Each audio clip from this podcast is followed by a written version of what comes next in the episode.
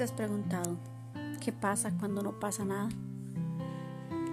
Pues eso me sucedió esta semana.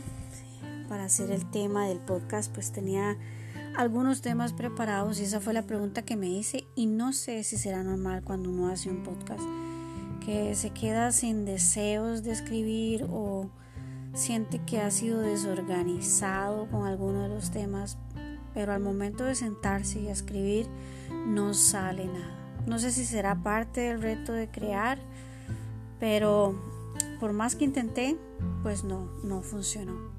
Quise hacer este podcast tres veces, pero ninguno de los temas siguió fluyendo. Vinieron temas, pero no la energía para hacerlos. Y está bien no tener ganas o estar bloqueada. Así me siento. Nada me salía. No sentía que nada fuera lo demasiado profundo o que fuera transferible en conocimiento. Así que es ahí cuando de la nada sale algo.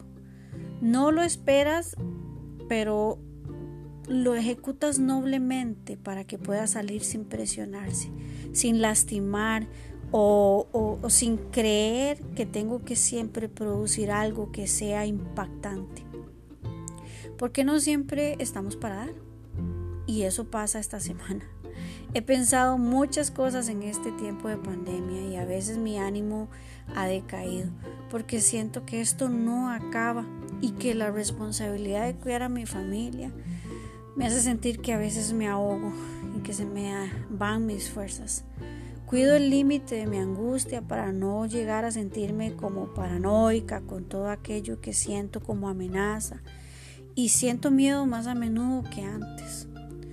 Otro día me levanto con full actitud y hago ejercicio y escribo mi libro y pinto ese día y todo es un éxito y fluye todo bien.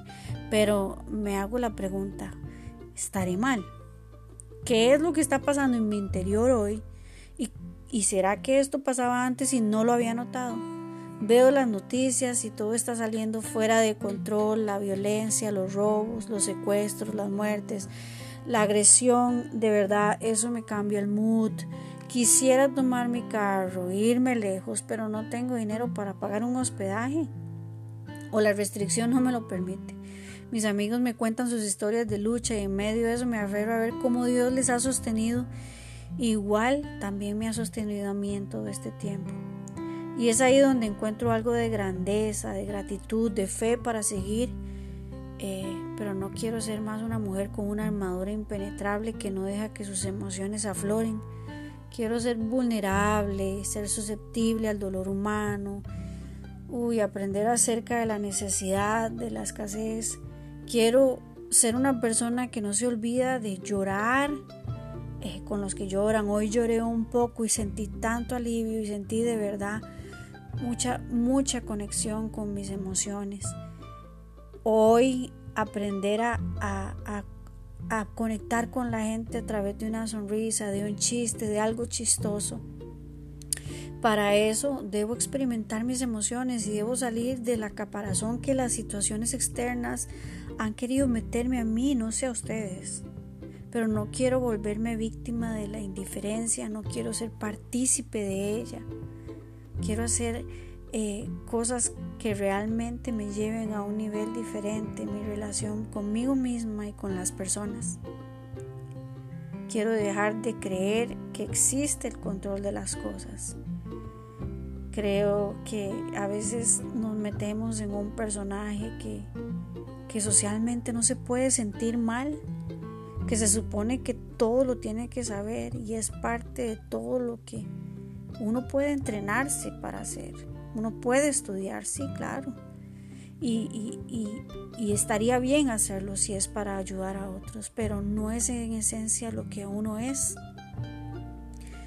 En el caso mío, yo quiero ser un ser humano que sufre, que lucha, que se alegra, que se puede desnudar ante la gente para simplemente conectar con ellos, no desde el conocimiento, sino empezar a vivir la experiencia de la relación con los demás. Me recuerdo ahora una historia bíblica, la de Nicodemo, que vino por la noche para hablar con Jesús y le dijo, Rabí, sabemos que has venido de Dios como maestro, porque nadie puede hacer estas señales que tú haces si no está Dios con él. Respondió Jesús y le dijo, de cierto, de cierto, te digo que el que no naciere de nuevo no puede ver el reino de Dios, Nicodemo. Él era uno de los principales del Consejo de Judíos, llamado el Sanedrín.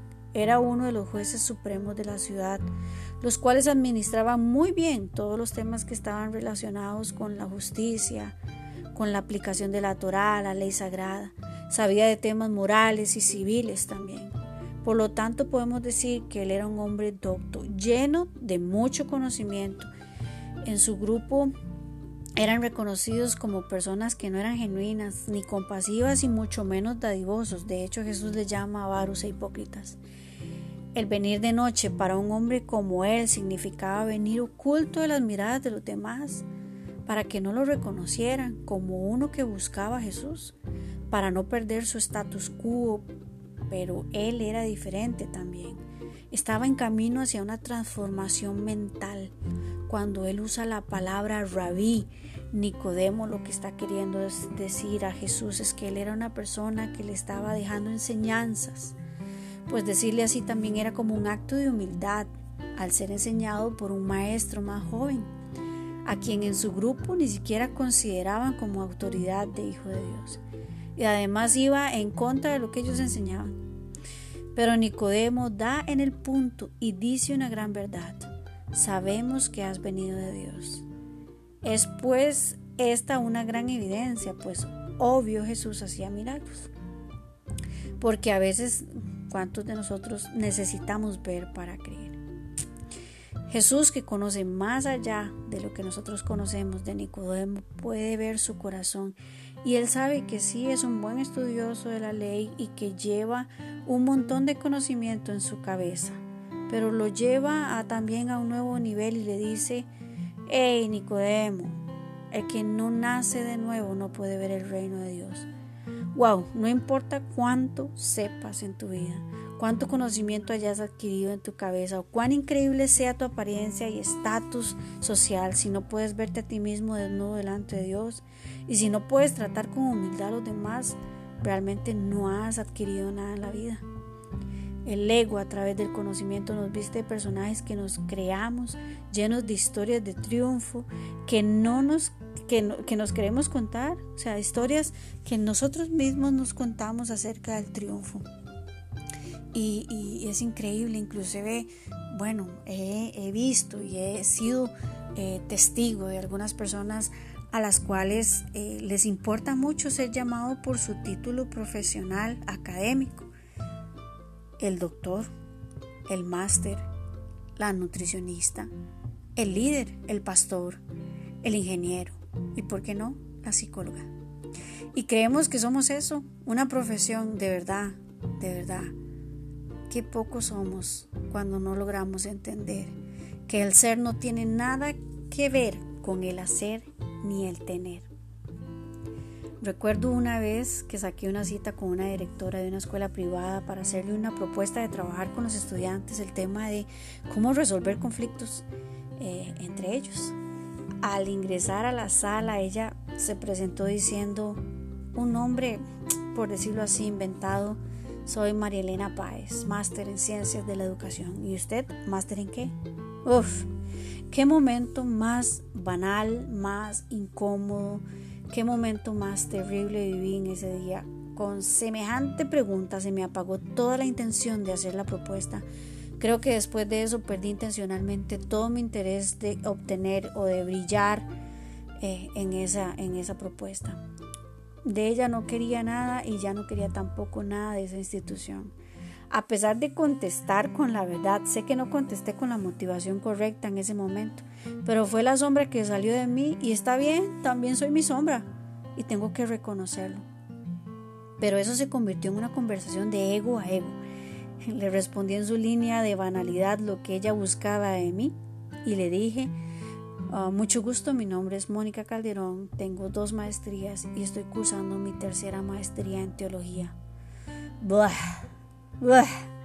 Vean, hasta cuando lo vuelvo a contar se me vuelve a vivir esa cosa tan fea, siendo parte de ese mundo tan voraz de, superficialidad, de cosificación y de maquiavelismo. Qué horror, de verdad, cuando pasa uno por una experiencia eh, así. Mi motivación se desanimó, pero bueno, lo bonito es que mis valores volvieron a levantarme y me rescaté de esa escena tan farisea, diría yo. Una oda al conocimiento humano entre dos egos que se pelean por saber quién es más que quién. Pensando que no es el conocimiento humano, sino es la plenitud del ser lo que tenemos que buscar. Pero eso les dejo, por eso les dejo esta lección, ¿verdad? Que aprendí en ese momento. Está bien si usted piensa eh, diferente que yo. Yo soy una idealista que a veces no tengo mucha ambición, pero está bien. Casi eh, conmigo, ¿verdad? Hay siempre el hambre necesaria para pescar, para comer y agradecer. No me sobra, pero tampoco me falta.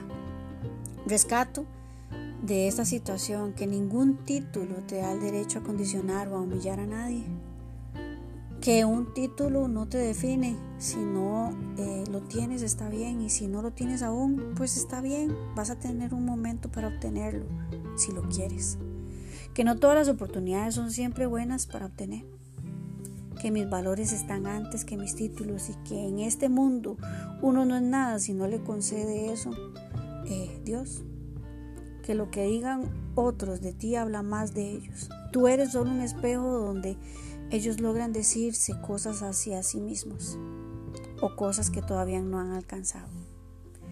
Que los títulos son buenos solo para la gente que les da el valor que tienen en el caso mío son requisitos y logros.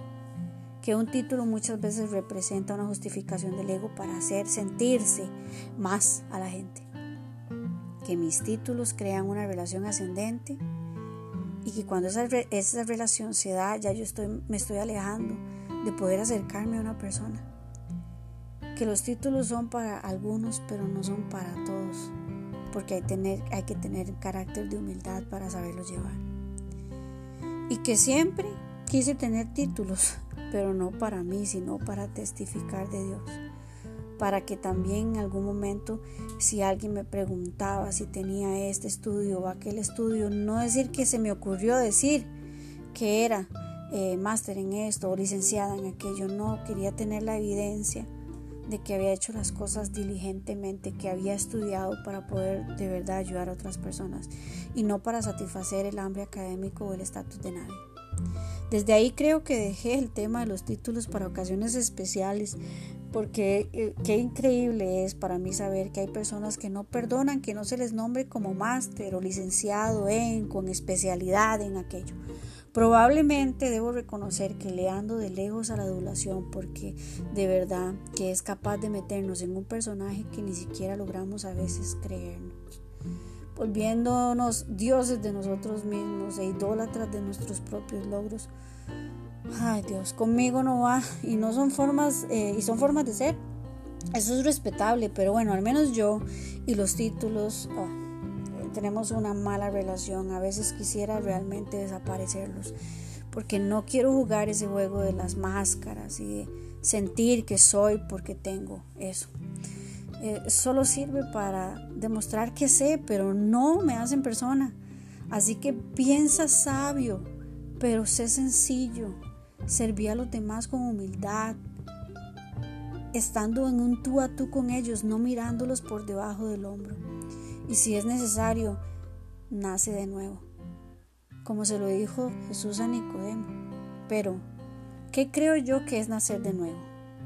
Es volver al principio cuando no éramos nada, cuando podíamos pedir ayuda, cuando, éramos, cuando no éramos juzgados, cuando podíamos descansar en el, en el pecho de mamá, cuando no existía la violencia, el dolor, la bulla social, cuando no habíamos creado el ego para defendernos del mundo, cuando estábamos en el pensamiento de Dios y donde había paz.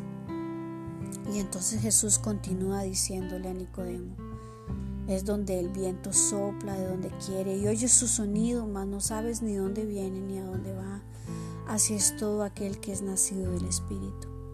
Una persona no se condiciona, una persona que no se estructura, que no cree que controla, una persona que no es ansiosa y dependiente, sino que es como el viento, versátil, libre, indescifrable, simple, que se deja sentir y ver como el viento que es, pero que no se pierde en ser lo que otros quieren, que sabe su esencia, sabe quién es hoy, que vive hoy en el aquí, en el ahora. Y todo esto lo logra porque ha nacido de nuevo.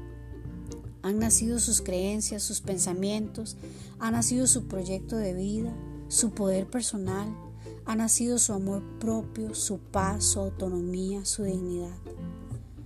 Dejar morir lo banal, lo ostentoso, lo superficial y dar paso a lo esencial, a lo trascendental y eterno, también tiene que ver con nacer de nuevo. Sin duda es la invitación que también Jesús nos ha hecho a nosotros. La invitación a morir a esa persona mental que yo soy hoy, que no se parece a lo que veo muy en mi parte interna. Esa persona que mora en mí, pero no sabe salir al mundo porque está llena de miedo, inseguridad y dolor. Esa persona que no acepto dentro de mí, pero que tampoco sé cómo lidiar con ella. Y todos la tenemos, pero algunos hemos hecho la decisión de dejarla ir porque delimita, coarta, no permite el crecimiento, porque crea angustia, ambivalencia y confusión, porque se gobierna a sí misma internamente a través de las decisiones, porque delimita la voluntad personal, hace que la vida no se pueda disfrutar porque todo lo ve como una amenaza, un peligro, un fracaso. Y por eso de hecho se llama un falso self, una distorsión de la personalidad que se desarrolla desde etapas muy de la infancia, muy desde la niñez, y que crea una existencia ilusoria para protegerme del mundo en el que estoy. Por eso, eh, creo que no sale nada tal vez para compartir en el contexto de un gran tema de psicología pero creo que esto es algo relevante y espero que para cada uno de nosotros que estamos eh, escuchando esto o que estemos interactuando con este audio, espero que pueda dejar algún mensaje. A veces tengo mucho que comunicar, pero no sé si me estoy comunicando bien, porque aunque tengo las ideas en mi cabeza, el impostor que llevo dentro dice que no son relevantes, que son solo mis experiencias. Eso no le sirve a nadie, muchas veces también me, hace creer. Sin embargo, he entendido que aprendemos de forma vicaria o ajena y bien aprendemos por nuestra propia experiencia. Así que este tema será para alguien más que está escuchando. No creas nada de lo que yo digo. Mucho de esto es mi propia experiencia. Ni me mires tampoco como un ejemplo. Pero si algo entra en tu corazón y queda allí sembrado, déjalo crecer.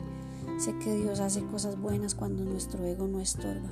Sé que nada es en vano y que todo ayuda para bien en la vida. Así que este es el podcast del día de hoy. Y agradezco por escuchar estos minutos y este tiempo que has sacado para, para tratar de permitir esta información en tu mente, en tu corazón.